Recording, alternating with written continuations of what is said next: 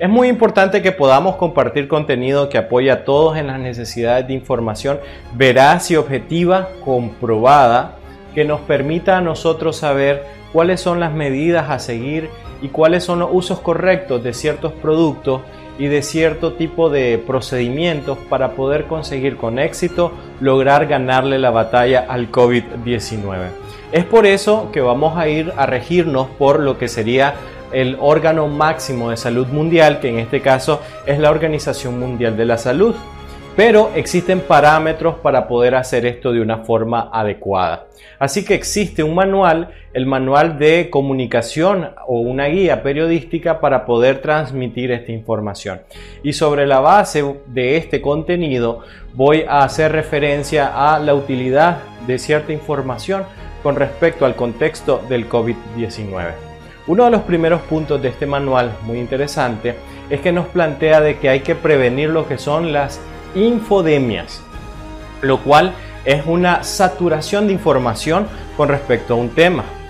Cuando nosotros promovemos las infodemias, nosotros generamos ansiedad, generamos desconfianza y también obstaculizamos lo que sería la acción de los diferentes órganos rectores. Así que tenemos que tener mucho cuidado con respecto a la información que estamos compartiendo. Evitar de transmitir información que sea no oficial, información que no sea verificada y también que no proceda de organismos internacionales que tienen obviamente pautas de seguimiento de este tipo de información evitar los rumores, aquellas informaciones que probablemente lo que generan en la población es ansiedad, angustia y sobre todo miedo. Tenemos que también procurar evitar el virus, pero también tenemos que conseguir una salud mental y la salud mental todos contribuimos a ello. Desde los comunicadores a la hora de transmitir la información hasta cada uno de nosotros que puede compartir alguna información que si no es verificada y si la fuente no es confiable, probablemente caigamos en este error. Es responsabilidad de todos no estigmatizar a los pacientes con un diagnóstico positivo, pacientes recuperados o familiares de, algún paciente o víctima del COVID-19. No podemos tener una mentalidad en la cual vamos a juzgar a las personas porque probablemente nadie quiere contagiarse y esto es algo a lo que todos estamos expuestos. Algunos ejemplos es eh, la estigmatización que se estaba haciendo al inicio del brote antes de convertirse en pandemia, donde se le llamaba el coronavirus de Wuhan. Y esto genera serios problemas económicos, culturales y también de estigmatización a las personas que habitan en alguna zona. Si por ejemplo en mi país hay una región donde hay un rebrote del virus, eh, no sería conveniente que yo estigmatice a esas personas y que crea que solo porque son de ahí van a tener el virus. Es un trabajo de todos evitar este tipo de estigmatización y generar ese tipo de malestar y descontentos en todo, entre todos. Hoy más que nunca debemos de apoyarnos y lograr salir juntos de este gran problema. Uno de los aspectos que he percibido que se ha salido un poco del contexto del manejo del COVID-19 es considerar en un grupo de pacientes que son tan vulnerables como aquellos que están expuestos al virus constantemente como es el personal de salud o aquellos pacientes que al contraer el virus tienen condiciones preexistentes que lo complican como el caso de diabetes, hipertensión, enfermedades metabólicas, enfermedades renales o cualquier otro tipo de problema sistémico como de índole respiratorio que pueda complicar el, cuadro. Me estoy refiriendo precisamente a los pacientes con discapacidad. Y también nosotros encontramos en el portal de la Organización Mundial de la Salud un eh, documento donde nosotros podemos tener información muy relevante acerca de cómo debemos de manejar a este tipo de pacientes que también son un grupo vulnerable en el cual el virus si no se toman las medidas puede generar un gran impacto. Los pacientes con discapacidad son un grupo de riesgo porque hay algunas condiciones que no pueden o se les dificulta cumplir y esto es el distanciamiento social. Muchos de estos pacientes necesitan asistencia de familiares o personas encargadas de los mismos que tienen que tener un contacto íntimo con ellos, por lo cual se sugiere que las personas que estén en contacto con estas personas provean las medidas de bioseguridad tanto para ellos como para las personas que lo atienden. Otro de los inconvenientes es que estas personas, según su discapacidad, tienen la necesidad de tocar diferentes objetos para ubicarse en tiempo y espacio. Esto le ocurre mucho a los pacientes no videntes. Por tal razón, el, el, tener que desinfectar áreas críticas de contacto frecuente se vuelve una enorme necesidad. También tenemos la dificultad de que ellos tienen para poder acceder a una información clara y objetiva, lo cual puede generar, como habíamos dicho antes, desconfianza, ansiedad y también la inefectividad de la aplicabilidad de los procesos y mecanismos relacionados con el manejo del COVID-19. Hay una serie de recomendaciones en un manual que nos brinda la Organización Mundial de la Salud para poder manejar o para poder tener algún tipo de eh, acceso de información y de medidas para estas personas. Y uno de los aspectos más importantes a considerar acá es que no debemos dejarlos solos y tenemos que estar en contacto con ellos, tenemos que suplir sus necesidades y poder brindarle el mayor apoyo posible. La clave acá es crear una red de apoyo para este grupo de pacientes. Una recomendación. Estimado colega, si tienes un paciente o un familiar de tus pacientes con discapacidad, llámalo y averigua cómo está y dale recomendaciones para poder preservar la salud en la medida de lo posible. La lista sugiere que las personas de apoyo lo ayuden en las medidas básicas de protección orientadas por la Organización Mundial de la Salud. Evitar entornos muy aglomerados, aproveche horarios especiales que algunas instituciones están brindando. Haga compras en línea, telefónicas o que familiares o amigos puedan hacer ese tipo de compras. Almacene productos de primera necesidad. Designe sillas eh, especiales para estos pacientes con espacios óptimos para poder brindarle soporte adecuado. Desinfecte sillas de ruedas, bastones, andariveles o algún aditamento de uso frecuente de estos pacientes. Identifique las áreas de ayuda en caso de necesidad. Que las personas de su entorno conozcan de sus padecimientos médicos y estado a fin de eh, continuarlos si usted en algún caso tiene un paciente con discapacidad y está enfermada. En caso de ser un niño, fomentar las actividades, juego, lectura. Es importante que el niño siga aprendiendo y que tenga contacto a distancia con sus amigos. Ofrezca servicios de teleconsulta si es un profesional de la salud para estas personas que puedan eh, suplir sus necesidades de salud y mantenerlas en la medida de lo posible. Es muy importante la interpretación del diagnóstico positivo de COVID-19. Y según el Global Standard, según la norma establecida por la Organización Mundial de la Salud, existen dos mecanismos para poder hacer esto. Uno es a través de la forma molecular, en el cual se va a reconocer la presencia directa del virus en, las vías respiratorias, principalmente con un eh, exudado faríngeo y el otro mecanismo es a través del establecimiento serológico de la presencia de inmunoglobulina frente a este eh, virus. Lo importante de entender este tipo de pruebas es el tiempo y tanto la prueba serológica como la molecular permiten hacer una percepción del virus en la primera semana de desarrollo, siendo más efectivo el molecular incluso dos días antes de presentar los primeros síntomas. Posteriormente, al día 12 o 14, la efectividad de determinar por vía molecular y por vía oral la presencia del virus se reduce significativamente y por tal manera la forma serológica para detectar el virus establece como el mecanismo principal. Hay que considerar un dato muy importante para las muestras serológicas o los resultados positivos para la serología del COVID-19. No necesariamente un paciente positivo con COVID-19 desde el punto de vista serológico determina que está desarrollando la enfermedad. Esto puede indicar el contacto, pero no desarrollo de la enfermedad necesariamente en una primera etapa. Y esto puede ocurrir con el siguiente ejemplo. El paciente tiene contacto con una persona con el virus. Su sistema inmunológico reacciona a él sin tener una carga viral lo suficientemente intensa como para desarrollarse. Existen restos serológicos al día séptimo de la presencia del virus pero este paciente se contagia por influenza. Así que este paciente tiene los síntomas de influenza que se confunden con el COVID-19, aunque realmente este no esté contagiado por COVID-19. Esas son algunas de las limitantes de las pruebas serológicas. Por tal razón, tenemos que considerar a estos pacientes, dado la pandemia, también sospechosos. Así que una prueba positiva serológica no necesariamente indica el desarrollo de la enfermedad. Hay una serie de protocolos y mecanismos para hacer un diagnóstico 100% seguro acerca del COVID y eso se realiza en las unidades de salud y atención especializada de los países donde se brindan este tipo de servicios.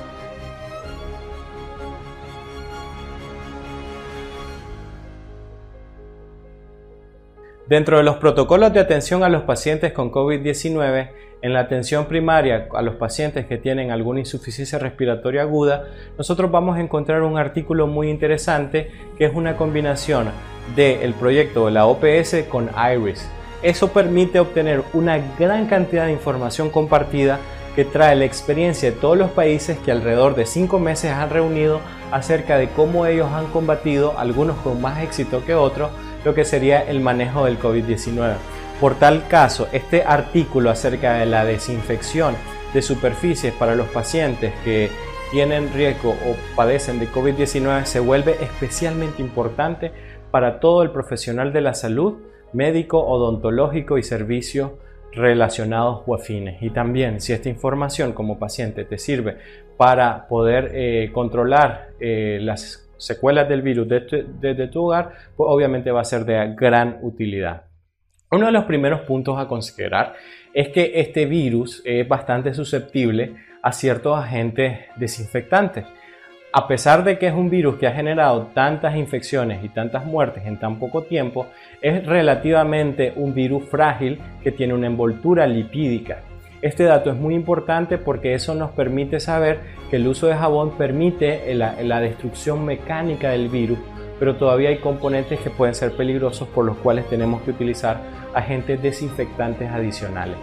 Para muestra, el rotavirus es un virus más resistente y este puede ser eliminado con métodos de desinfección similares al coronavirus. Así que por esa razón es importante un hecho importante es que lavar con algún cepillo, detergente y jabón las superficies que han estado expuestas a fluidos relacionados con el COVID, llámese secreciones nasales, secreciones salivales o incluso sangre, pueden ser removidas físicamente a través de estos mecanismos, pero estos no logran erradicar a toda la presencia de microorganismos que pueden estar dentro de estos fluidos.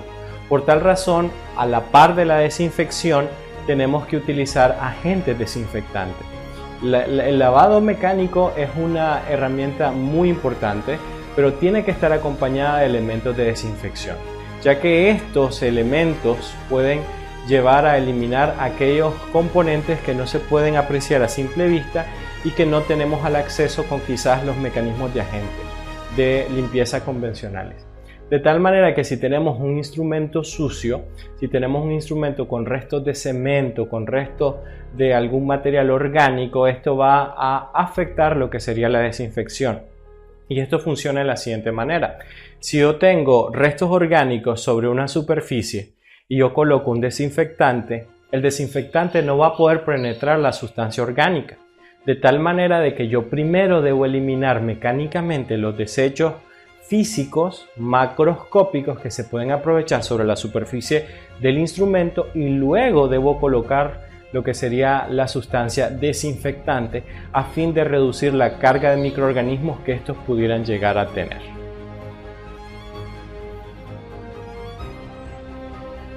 Existe una lista de desinfectantes que podemos llegar a utilizar, en todos de los cuales debemos de seguir las recomendaciones del fabricante pero hay que considerar el hecho de que no podemos exceder el uso de estos componentes porque puede ser irritante para el usuario que termina desinfectando lo que serían las áreas y también puede generar con la frecuencia de uso a estas concentraciones muy altas daño sobre la superficie del instrumental de gaste y óxido sobre esta superficie.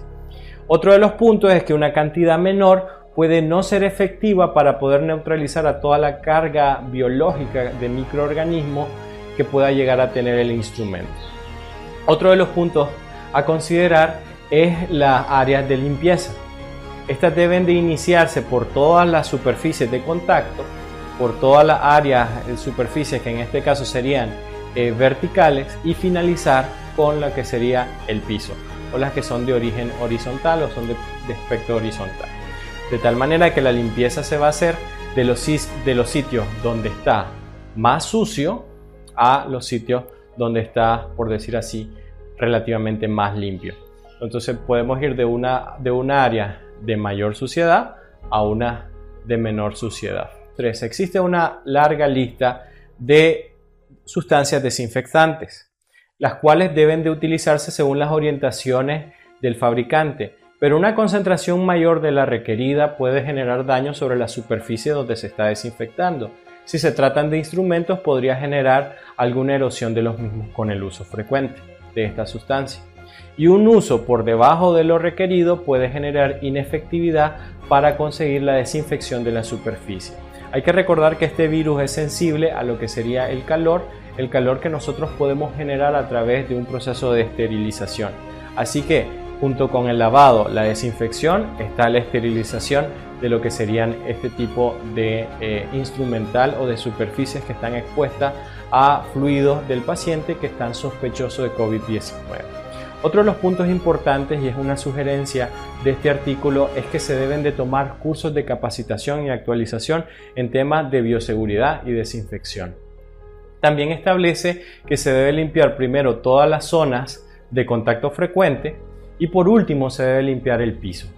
Las áreas de contacto frecuente se sugiere que se limpien con algún tipo de servilleta desechable, la cual debe de estar impregnada con la solución desinfectante y esta debe ser, después de ser utilizada en ciertas zonas, ser desechada y estar usando constantemente una servilleta limpia con la solución desinfectante sobre la superficie.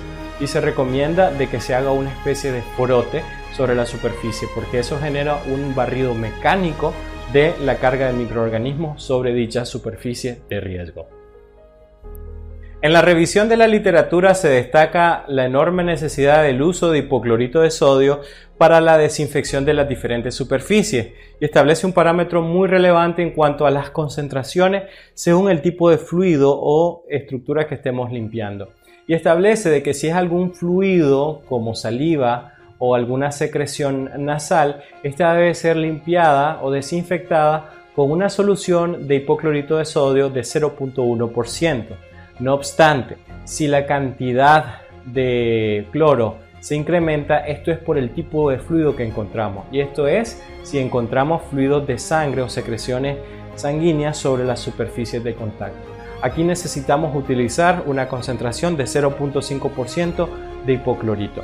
Hay que tomar en cuenta que las soluciones de hipoclorito o el cloro no la vamos a encontrar en la concentración que nosotros estamos planteando o que se plantean en todos estos artículos.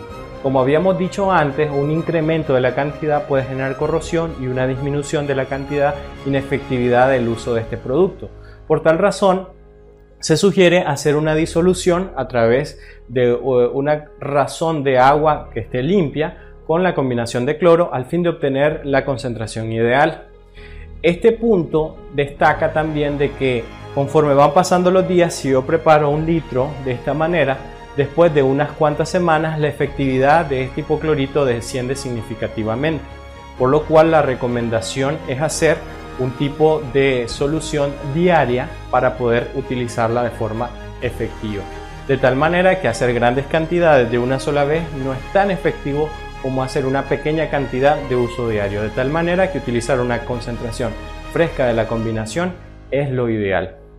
Tomen muy en cuenta el apartado de que debe ser almacenado el cloro en un ambiente que sea relativamente fresco, nunca debe estar expuesto al sol y debe estar oculto de la radiación lumínica. Tiene que tener internamente filtros oscuros o colocarlo dentro de una bolsa negra o con un tono que sea saturado y que sea oscuro para permitir evitar eh, lo que sería la afectación de este producto. Las tecnologías de desinfección a base del no contacto directo, como el uso de vapores o el uso de luz ultravioleta, han demostrado ser un complemento más no una solución directa a las necesidades de desinfección. Nunca se puede sustituir el lavado mecánico y el uso de desinfectantes como el hipoclorito para la limpieza de las superficies de alto riesgo. Esto según los estudios de la revisión realizada. Eh, el uso de este tipo de tecnología tiene algunas dificultades porque, por ejemplo, la vaporización desinfecta el área donde entra en contacto el vapor con la superficie, pero las áreas que no entraron en contacto directo con el vapor no suelen erradicar a la carga microbiana destacada que puede generar algún problema patológico en el futuro. Este problema se enfrentaron las autoridades italianas cuando tenían que sanitizar las diferentes superficies. El problema es de que si tenemos materia orgánica sobre un mercado, es bastante improbable que esto pueda penetrar y conseguir ese tipo de eh, alivio o de neutralización de los agentes patógenos. Otro punto importante es que este tipo de soluciones, ya sean la de vaporización o el mismo hipoclorito, no funciona muy bien en zonas porosas, así que las superficies deben de ser lisas para tener un máximo de efectividad posible. De tal manera que las soluciones que históricamente se han utilizado para poder conseguir efectividad son básicamente tres. El etanol o alcohol al 70 o 90%. Eh, lo que sería el hipoclorito de sodio en porcentajes variados de 0.1%, 0.5%, perdón, y también tenemos lo que es el peróxido de hidrógeno en una porción que puede ser de 0.5% hasta 3% relativamente. Estas son algunas recomendaciones para poder conseguir la efectividad del uso. Otra de las recomendaciones destacadas es que el tiempo mínimo para que esto pueda generar una efectividad sobre la superficie es de un minuto. Y también es importante hacer una limpieza constante de dispositivos de uso frecuente como los celulares, tanto para el personal médico como a los pacientes que son atendidos. De esta manera, espero que esta revisión bibliográfica ayude a todos para poder tener herramientas para evitar la propagación del coronavirus y poder tener salud en el futuro. Así que recuerden que la odontología es más que dientes.